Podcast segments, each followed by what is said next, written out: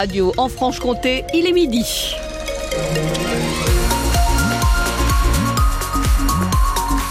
Et si vous êtes euh, sur la route, euh, prudence, il y a des travaux hein, sur la départementale 227 du côté de Goulet-d'Amblin, euh, des travaux qui vont se poursuivre jusqu'au 12 janvier. Vous écoutez France Bleu, il est donc midi, c'est aussi l'heure des infos avec Christophe May qui arrive, il est avec nous ce matin.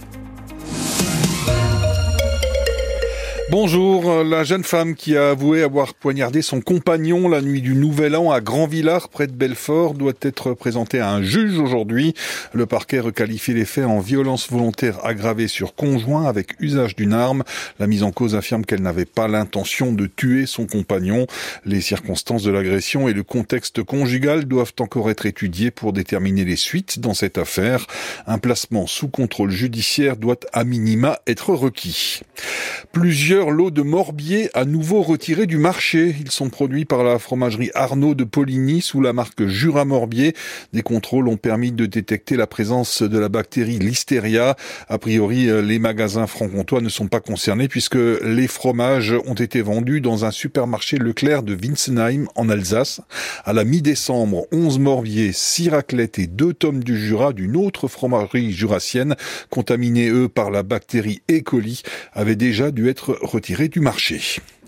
Des tracteurs volés et retrouvés cachés dans une forêt grâce aux réseaux sociaux. Ça s'est passé en ce début d'année en Haute-Saône, dans le secteur de Saint-Loup-sur-Semouse. Deux tracteurs ont été volés dans deux exploitations agricoles différentes. C'était dans la nuit de samedi à dimanche dernier.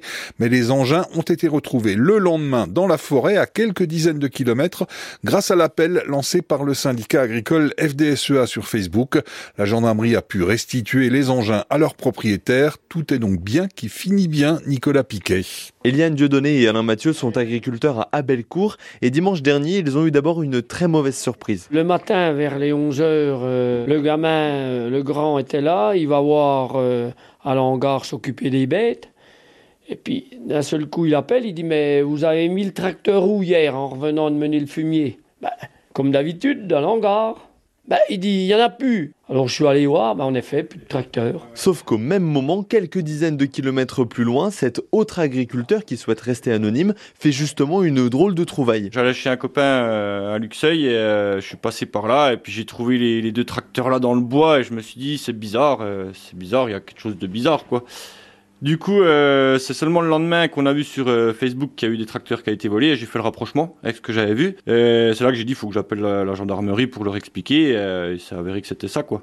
Donc euh, bah, tant mieux pour eux. Deux jours plus tard, tout est rentré dans l'ordre. Le couple d'agriculteurs rend même visite à leurs bienfaiteurs et ils ne sont pas venus les mains vides. On y a pris une galette et une bouteille de vin. Pour leur remercier. Pour leur remercier, oui. En retrouvant leur tracteur, ces agriculteurs économisent du temps mais aussi de l'argent car malgré l'assurance, ils estiment que le vol aurait pu leur faire perdre en tout plus de 10 000 euros. Les tracteurs ont dû ont donc été récupérés, mais pour l'instant, les voleurs, eux, n'ont pas été retrouvés. Le parquet de Vesoul confirme qu'une enquête est toujours en cours.